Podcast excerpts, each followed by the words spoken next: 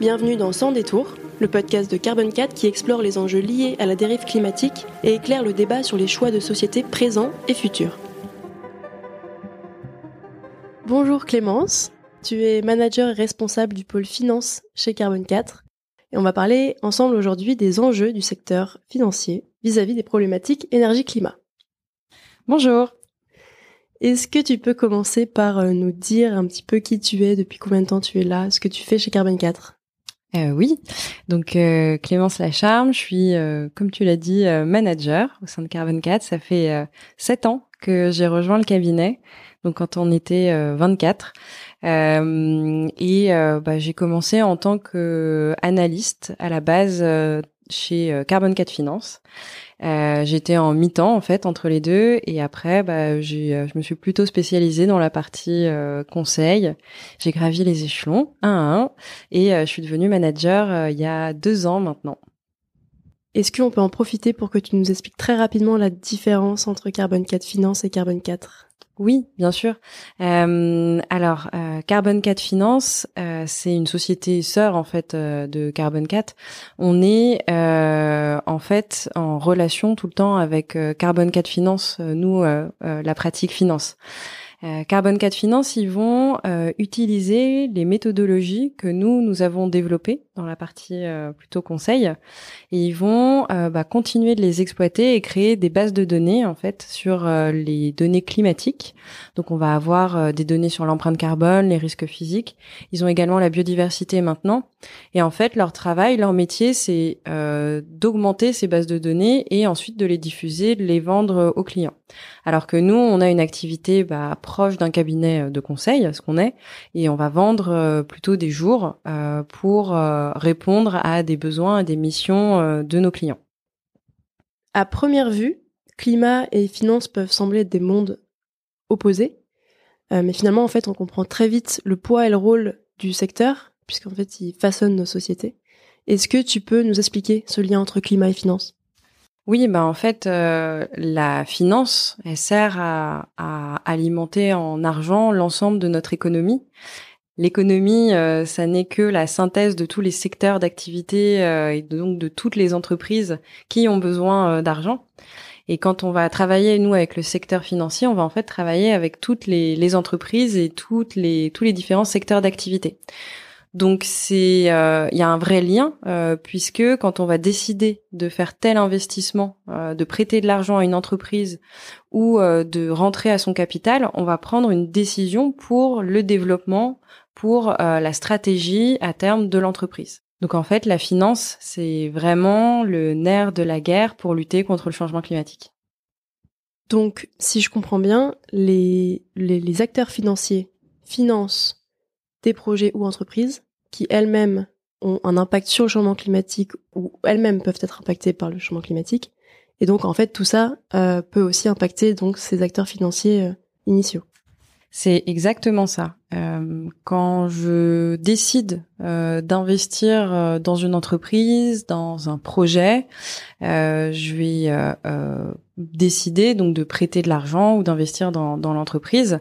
Cette entreprise, elle va prendre des décisions pour soit réduire son bilan carbone, soit continuer à l'augmenter parce qu'elle veut pas agir sur le climat. donc ça, à la limite, c'est pas ça qui va m'impacter directement, puisque euh, euh, cette entreprise, elle, prend ça, elle décide de sa stratégie. Par contre, elle va être exposée à des risques liés au climat. Et ça, c'est un vrai, euh, une autre question en fait, c'est de, de savoir bah, comment l'environnement global va impacter mon entreprise.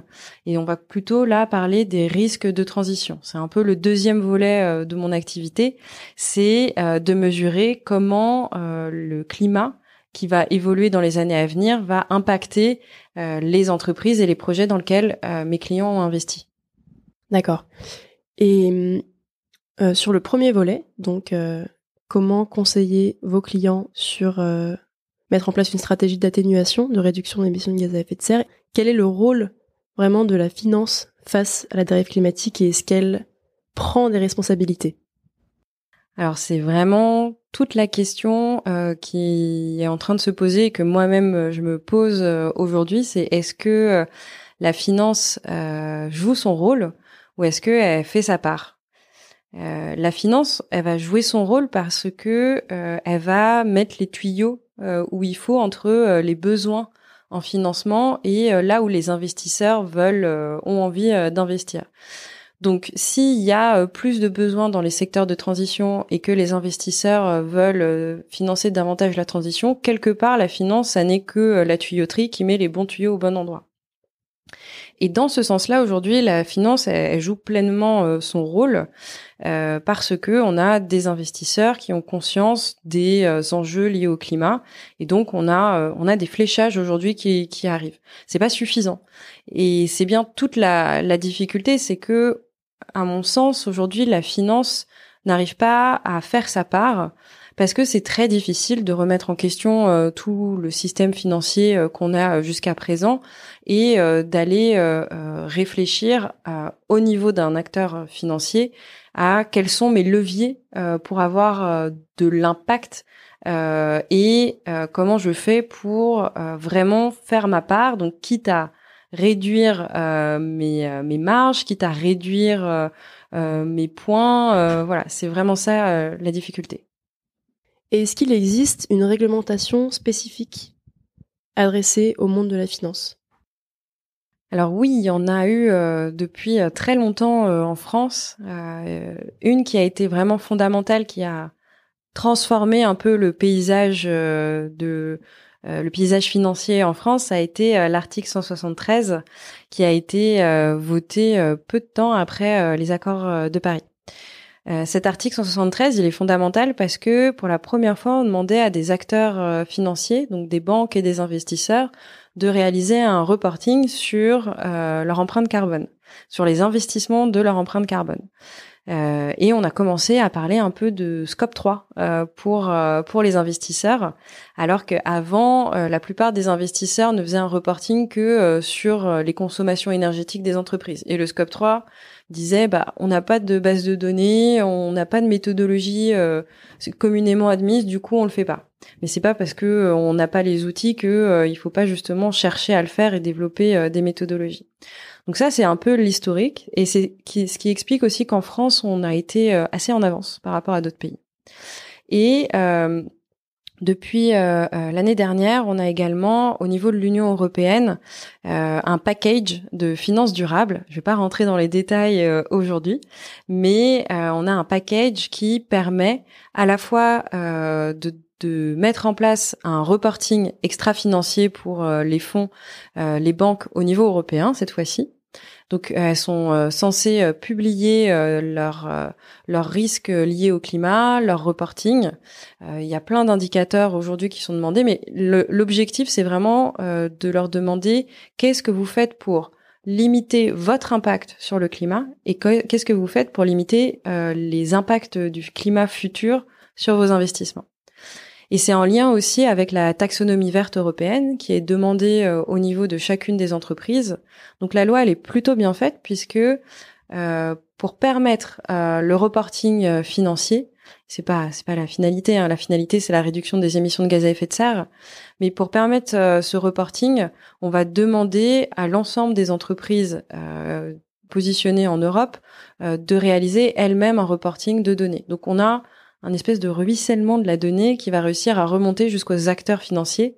Et c'est en ça que c'est très bénéfique, c'est qu'on va avoir un peu une euh, une standardisation du bilan carbone, une normalisation du bilan carbone, et on va réussir à homogénéiser, en tout cas j'espère, euh, euh, les données.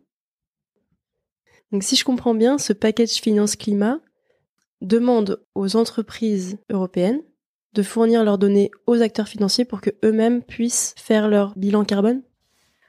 Alors, ils vont pas directement donner les informations aux, investisseurs, euh, aux financiers. L'idée, c'est que ce soit euh, centralisé euh, au niveau de l'Union européenne. Donc, en fait, il y a un reporting qui est fait par les entreprises, comme nous, on le fait déjà en France avec le bilan carbone. C'est en, fait, c'est comme si on demandait aux entreprises, à toutes les entreprises de l'Union européenne, de faire un bilan carbone, mais pas que, un peu plus poussé. On va également avoir des calculs de part verte euh, pour savoir euh, qu'est-ce qui est euh, compatible avec la taxonomie verte européenne. Et donc ces publications vont être centralisées au niveau de l'Union européenne et ça va être des données qui sont ensuite accessibles aux acteurs financiers. Est-ce qu'on peut simplement revenir sur, du coup, à quoi correspond le scope 3 pour des investisseurs ou des acteurs financiers Qu'est-ce qu'il va y avoir dans le scope 3 alors, dans la méthodologie stricte du GHG protocole, euh, dans le scope 3 euh, d'un asset euh, manager, on va retrouver les postes classiques comme déplacement des employés, etc. Mais il y a surtout un poste qui est crucial, c'est le poste investissement, où ça va être le poste usage éventuellement des, des, produits vendus. Ça dépend un peu de la typologie de, de l'entité financière. Mais c'est là-dedans qu'on va retrouver la majorité de leurs émissions. Euh, finalement, la partie, ce qu'on appelle nous euh, vide bureau du bilan carbone, c'est 1% de leurs émissions et 99% de leurs émissions, ça va être dans leurs investissements. Les investissements qu'ils réalisent, on en parlait au début, ça peut être des entreprises cotées, des entreprises non cotées, des infrastructures, donc euh, ça va être des routes, ça va être des hôpitaux et ça peut être également des immeubles. Donc l'idée euh, que nous on a derrière, c'est on va regarder dans le détail comment est composé ce portefeuille-là. Donc par euh, typologie euh, d'actifs, on va regarder ce qu'on appelle nous les sous-jacents et on va demander l'empreinte carbone de chacun des sous-jacents. Et sur ces, ces entreprises, on va aussi regarder tout le bilan carbone, le scope 1, 2 et 3. Et l'idée, c'est de euh, allouer les émissions de l'entreprise au pourcentage de détention du fonds. Par exemple, si le fonds détient euh, 3% de euh, ce que l'entreprise value, donc c'est le capital plus la dette de l'entreprise, on va lui allouer 3% de euh, son bilan carbone sur le scope 1, 2 et 3. Oxfam France publiait en 2020 un rapport euh, qui s'appelle Banque des engagements climat à prendre au quatrième degré. Euh, et dans ce rapport, ils affirment, je cite, Si les six banques françaises continuaient de financer l'économie comme elles le font à ce jour, cela conduirait à un réchauffement de plus de 4 degrés d'ici à 2100, soit 2,5 degrés de plus que l'objectif fixé par l'accord de Paris. Ces six banques dont ils parlent, c'est BNP Paribas, la Société Générale, le Crédit Agricole, le groupe BPCE, le Crédit Mutuel et la Banque euh, Postale. Pourtant, elles se sont toutes engagées publiquement à être alignées avec l'accord de Paris. Comment est-ce qu'elles comptent en respecter les objectifs? Alors, euh, que les banques aujourd'hui soient alignées avec euh, une trajectoire 4 euh, degrés, finalement, c'est pas surprenant puisque c'est des banques généralistes qui financent l'ensemble de l'économie. Or, notre économie aujourd'hui, elle est sur une trajectoire de plus 4 degrés. Donc, là, ce qu'on voit, c'est que les banques ne font que financer l'ensemble de l'économie. Et, euh, c'est ce que je disais tout à l'heure, c'est que euh, le monde de la finance et les acteurs financiers jouent leur rôle, mais ils ne font pas vraiment leur part. Sinon, on aurait des banques à euh, 2 degrés, alignées 2 degrés.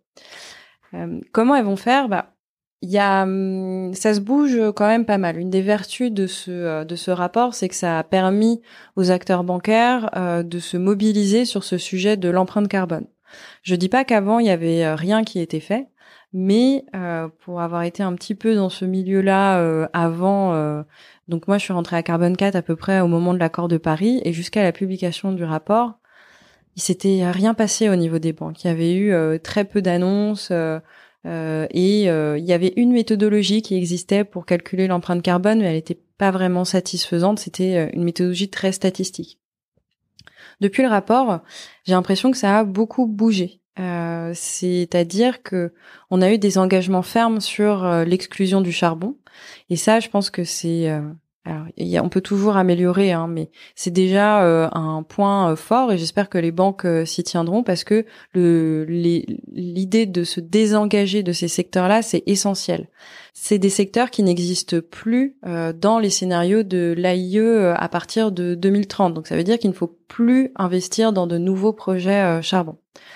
Après, les banques vont avoir différentes stratégies la plus commune de ce que j'ai pu analyser, c'est celle de se fixer une trajectoire alignée avec un scénario 1,5 degré ou 2 degrés. Et c'est une trajectoire qui est calculée avec la méthodologie Science-Based Target, ou il y a un autre nom qui circule, c'est la méthodologie PICAF. Ces méthodologies, elles sont vraiment intéressantes parce qu'elles permettent de se donner euh, un objectif de réduction. Donc c'est si tu te donnes un but pour avancer dans la vie, ça c'est toujours bien. Euh, mais est-ce que tu vas pouvoir atteindre ce but? Ça c'est l'autre question. Et surtout, quels sont les moyens que tu te donnes pour euh, atteindre ce but-là? Et là, c'est peut-être le point un peu plus délicat, je pense pour les banques, c'est que elles sont dotées d'un objectif, elles veulent, euh, elles veulent accompagner euh, les entreprises euh, qu'elles financent, mais aussi les particuliers. Mais le gap pour atteindre la réduction d'émissions qui est demandée est vraiment important. Et je suis pas sûre aujourd'hui que toutes les banques aient compris ce que ça voulait dire en termes de transformation de l'économie. On parle quand même d'un monde où la croissance va quand même être très contrainte donc ça va remettre beaucoup en question aussi l'existence euh, des marchés euh, financiers euh, cotés qu'on a aujourd'hui. Même moi, je n'ai pas encore complètement rebouclé la difficulté d'avoir des entreprises sur les marchés cotés qui sont en croissance perpétuelle pour pouvoir satisfaire le marché et le fait que notre économie va devoir être, alors peut-être pas en décroissance, mais en tout cas dans une forme de post-croissance, pour citer euh, un certain euh, Monsieur Paric. Euh, et, et, je pense que les banques ont, alors toutes les, la plupart des banques n'ont pas intégré cette difficulté de contraction dans les productions, dans les ressources. La sobriété énergétique, ils l'ont en tête aujourd'hui, mais la contraction sur les ressources, pas pas du tout.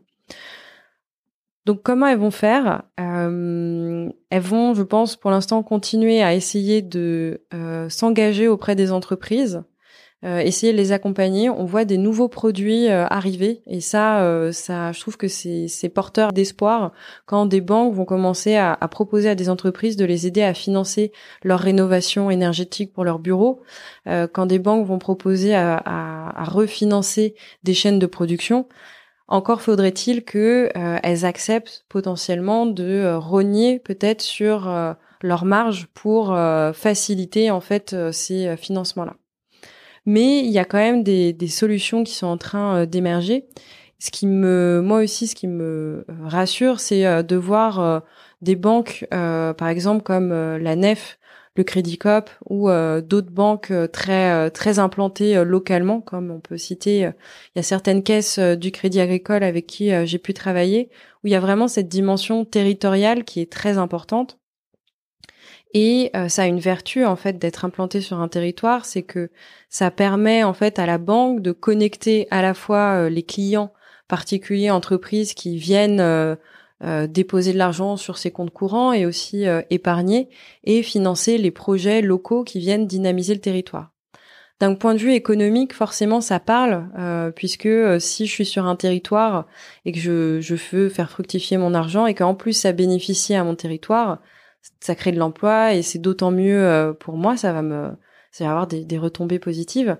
Mais sur le climat, c'est pareil. Si je vais euh, décider d'investir plutôt dans des entreprises bas carbone qui me fournissent aussi des solutions bas carbone, par exemple, euh, je vais, euh, au travers de ma banque, aider à financer une entreprise qui fabrique des vélos même des vélos électriques, euh, qui va euh, produire une alimentation, une agriculture euh, durable avec peu peu de production de carbone, bah ça va avoir des retombées économiques, mais aussi moins d'émissions de gaz à effet de serre directement sur moi. Et on a une dernière dimension avec les banques, je pense territoriales, c'est vraiment l'idée que je vais pouvoir travailler à adapter mon territoire au changement climatique. Et ça aussi, c'est une vertu qui est intéressante, c'est de se dire, finalement, je peux aussi, alors au travers des collectivités aussi, mais les entreprises ont un rôle à jouer, c'est euh, faire en sorte que mes entreprises s'entraident entre elles pour euh, être plus résilientes au changement climatique. Donc, ce qui est un peu en train de se passer euh, au niveau de certaines banques, en fait, c'est c'est un peu ce qui s'est passé pour l'alimentation, c'est qu'on passe un peu à un, financement en circuit court, qui est un peu plus court, en tout cas, que ce qui avait été auparavant. Et ça, c'est vraiment euh, très vertueux. Et surtout, ça donne euh, du sens à son épargne, à l'argent qu'on place dans, euh, dans sa banque. En effet, ça veut dire qu'une banque, si elle veut réduire son empreinte carbone, elle n'est pas nécessairement obligée d'arrêter tous les financements qui aujourd'hui sont perçus comme polluants et elles peuvent plutôt euh, encourager les entreprises qu'elles financent à eux-mêmes euh, se verdir. Oui, euh, moi c'est quelque chose auquel je crois énormément, c'est que personne ne veut la fin du monde sur Terre.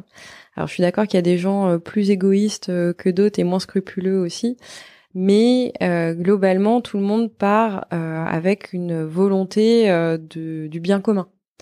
Et, euh, et l'engagement euh, dans les entreprises, c'est vraiment euh, ça. Et c'est moi j'y crois euh, profondément. C'est-à-dire, on va pas désinvestir parce que euh, l'entreprise est dans le mauvais secteur. À la limite, ça c'est du fait de son de son bagage historique, économique historique. Et, et en fait, il faut l'aider à faire sa transition. Je vais donner un exemple. Euh, si euh, j'ai fabriqué euh, toute ma vie des morceaux de voiture pour des véhicules thermiques ou pour l'aérien, le fait que ce soit des secteurs moins d'avenir, notamment pour le véhicule thermique, bah j'y suis pas pour grand chose parce qu'il y a eu un moment on a eu besoin de ces véhicules-là. Donc comment je fais en fait pour moi en tant que banquier faire en sorte que mon client il soit euh, mieux positionné et il puisse faire sa transition pour euh, bah, peut-être pas changer du tout au tout mais aller plutôt sur euh, des équipements pour véhicules électriques et avoir ce qui est possible de faire grâce grâce au financement, à la formation, un accompagnement plus plus global. Donc oui, l'engagement auprès des entreprises, c'est vraiment la clé.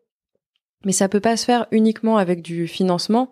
Euh, ça va se faire aussi avec euh, bah, de la formation auprès euh, des dirigeants, auprès des de l'ensemble des collaborateurs. C'est aussi ce qu'on fait à Carbon 4 et dans la pratique finance, on va le faire au niveau de PME, de d'entreprises même intermédiaires.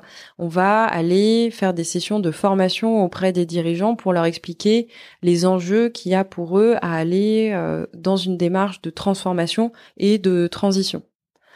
Donc la formation et après ça va être aussi bah, comment on va les outiller pour faire le bilan carbone et aussi comment on va après euh, l'implémenter de façon euh, très euh, très concrète dans leur dans leur entreprise auprès des collaborateurs, auprès des collaboratrices. Donc il y a toute la partie transformation opérationnelle qui est, est vraiment passionnante, mais qui prend derrière aussi le plus de temps. Et il faut que les banques comprennent que c'est pas juste un investissement, c'est pas juste de l'argent, mais c'est tout un programme derrière qu'il faut lancer avec l'entreprise. Les banques sont elles-mêmes financées en partie par des par les particuliers. Euh, à notre échelle, à l'échelle individuelle, euh, ça veut aussi dire que notre argent pollue. Qu'est-ce qu'on peut faire pour faire différemment? Enfin, comment faire en sorte que moi, mon épargne, par exemple, soit euh, moins polluante?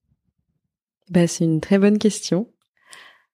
Alors, il y a plusieurs euh, stratégies à avoir et euh, un peu comme euh, ce qu'on demande aux acteurs financiers, je pense qu'il faut commencer par l'engagement et aller poser des questions à sa banque, comprendre qui est sa banque, comment elle se positionne dans le marché, parce que la plupart des personnes, on ne sait pas euh, qui est BNP, qui est Société Générale, qui est le Crédit Coop dans euh, le marché euh, bancaire. On a souvent soit hérité de la banque de ses parents, soit hérité de la banque qui nous a fait le meilleur crédit pour notre achat d'appartement. Donc c'est déjà aller se renseigner et aller poser des questions à sa banque sur qu'est-ce qu'on fait, comment est investi mon épargne, à quoi sert à quoi sert l'argent que j'ai déposé chez vous. La plupart ne sauront pas répondre mais ça ne veut pas dire pour autant qu'il faut euh, leur jeter la pierre. Il faut euh, voilà continuer à, leur demander euh, comment s'engager parce que finalement on a déjà des banques très bien structurées et il faut qu'elles se transforment de l'intérieur. Alors toutes ne feront pas la transformation, certaines y arriveront, certaines n'y arriveront pas. Mais il faut laisser ce temps de l'engagement. Au bout d'un certain temps, euh, si on n'a pas d'évolution, si on n'a pas de relance, et eh ben le choix ça va être de quitter la banque et de changer pour une banque euh, qu'on estime plus vertueuse. Alors, qu'est-ce que ça veut dire plus vertueux C'est un peu toute la question. Euh, on a fait des publications nous sur l'empreinte carbone des banques, mais attention parce que l'intensité carbone c'est une donnée qui est intéressante, mais il faut aussi aller regarder quelle est sa contribution à la transition énergétique. Il y a des secteurs d'activité qui sont euh, émissifs, comme euh, la rénovation énergétique, parce que ça demande beaucoup d'émissions de fabriquer euh, de la laine de verre pour pour isoler les bâtiments, mais ça contribue aussi énormément à éviter des émissions par ailleurs. La difficulté, c'est qu'on n'a pas d'indicateur aujourd'hui commun ou unanime pour évaluer les banques entre elles. Donc nous, on a essayé de le proposer avec notre méthodologie l'autre difficulté, c'est que euh, bah, on a utilisé les données qui étaient publiques dans les rapports annuels euh, de banque. Et c'est pas non plus très satisfaisant parce que euh, c'est beaucoup de statistiques, c'est beaucoup d'hypothèses de calcul. C'est une première approche qui permet de poser des chiffres sur la table et, et d'avoir des gens autour de la table pour discuter. Mais à mon sens, faut pas se baser uniquement là-dessus. Euh, ce que euh, moi je propose euh, aujourd'hui, c'est bah, déjà d'aller dans une banque en qui on, on va avoir confiance. la relation, je pense, avec son banquier est quand même important, mais c'est aussi de demander bah, concrètement, est-ce qu'ils sont d'accord pour être transparents avec l'usage qu'ils font de l'argent? Et on va avoir des banques qui commencent vraiment à ouvrir aujourd'hui leur leur utilisation, l'utilisation qu'elles font euh, de l'argent notamment sur l'épargne. Euh, il y a des banques qui arrivent aujourd'hui à très bien flécher comment elles utilisent l'épargne qu'on va placer euh, chez elles. Alors attention, hein, parce que quand on va placer son argent sur un livret A ou sur un livret LDDS, donc livret développement durable et solidaire, il y a que une partie de l'argent qui est utilisée par les banques mais elle pourrait quand même améliorer euh, le reporting de savoir comment elles utilisent cet argent-là. Et le reste de l'argent de ces livrets, il est envoyé à la caisse des dépôts qui va l'utiliser pour financer euh, des collectivités, euh, des logements sociaux, etc.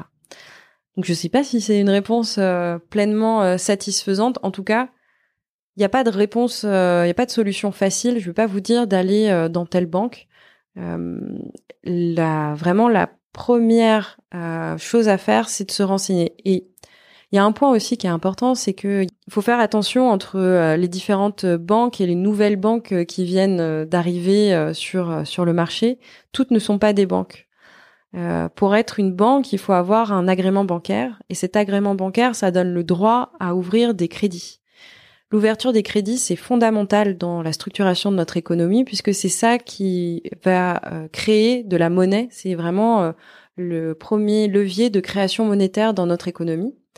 Et euh, c'est fondamental puisque cette création monétaire, elle va jouer sur le développement aussi des secteurs dans l'économie. Pourquoi tout le monde n'a pas cet agrément bancaire-là? Il y a des néobanques d'ailleurs qui n'ont pas encore cet agrément bancaire-là, parce que ça peut aussi créer des énormes risques de stabilité de notre économie. Si une banque commence à ouvrir énormément de crédits à des entreprises qui peuvent faire euh, défaut, on va vraiment euh, avoir une déstabilisation de l'économie puisque euh, si l'entreprise fait défaut, la banque ensuite va perdre de l'argent potentiellement et pourra plus rembourser les autres euh, les autres épargnants et ça on risque d'avoir une réaction en chaîne un peu comme la crise des subprimes. Donc on évite vraiment ça. Cet agrément bancaire, il est difficile à obtenir pour cette raison-là. Donc c'est important de bien distinguer les banques qui nous permettent de euh, dynamiser notre économie, des banques qui ont simplement un titre de euh, euh, simplement vont proposer des cartes de paiement, donc des comptes courants en fait. Donc c'est un peu comme des cartes prépayées, c'est un peu ça l'idée.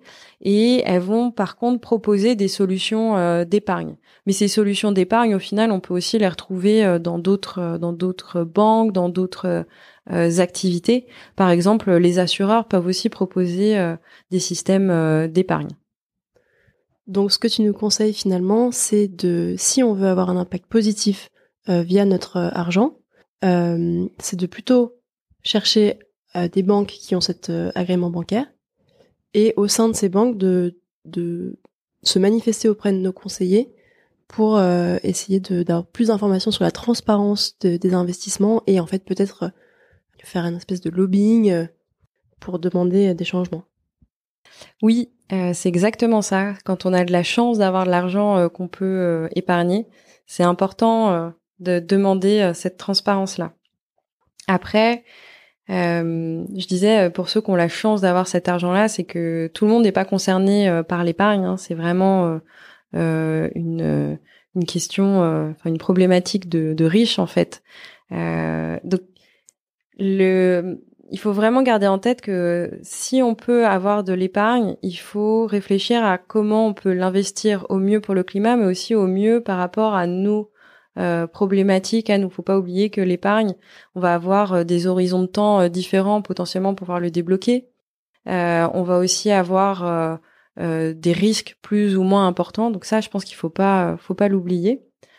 Et, et on peut aussi décider finalement de pas avoir d'épargne placée dans les marchés financiers et de dépenser son argent dans d'autres biens, dans d'autres activités, dans des organismes qui sont euh, euh, qui limite le réchauffement euh, climatique. C'est une autre une autre façon aussi de concevoir son son capital parce que l'épargne ça n'est qu'une partie de de son capital.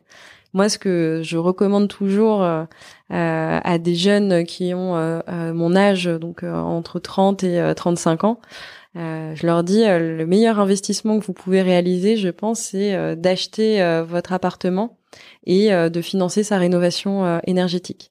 Et c'est une autre forme de construction du capital. On va finir avec une dernière question. Euh, on sera amené euh, par la suite à revenir sur, euh, sur d'autres sujets. Mais comment toi tu envisages la suite? On en a déjà un petit peu parlé, mais est-ce que tu vois une évolution significative, d'initiatives plus vertueuses? Et si oui, est-ce qu'elles seront suffisantes? Alors, il y a une évolution significative euh, dans euh, la volonté des acteurs financiers à vouloir montrer qu'ils sont euh, vertueux pour le climat. Donc, dans ce sens-là, je pense que ça permet de faire bouger un peu les lignes. Après, la difficulté, c'est de faire un peu la part entre ce qui est vrai et ce qui est du greenwashing. Et je, je pense que c'est là, moi, ce qui m'inquiète le plus, c'est que il y a beaucoup euh, d'annonces euh, qui sont faites en disant euh, on va être carbone neutre, on est carbone négative déjà aujourd'hui.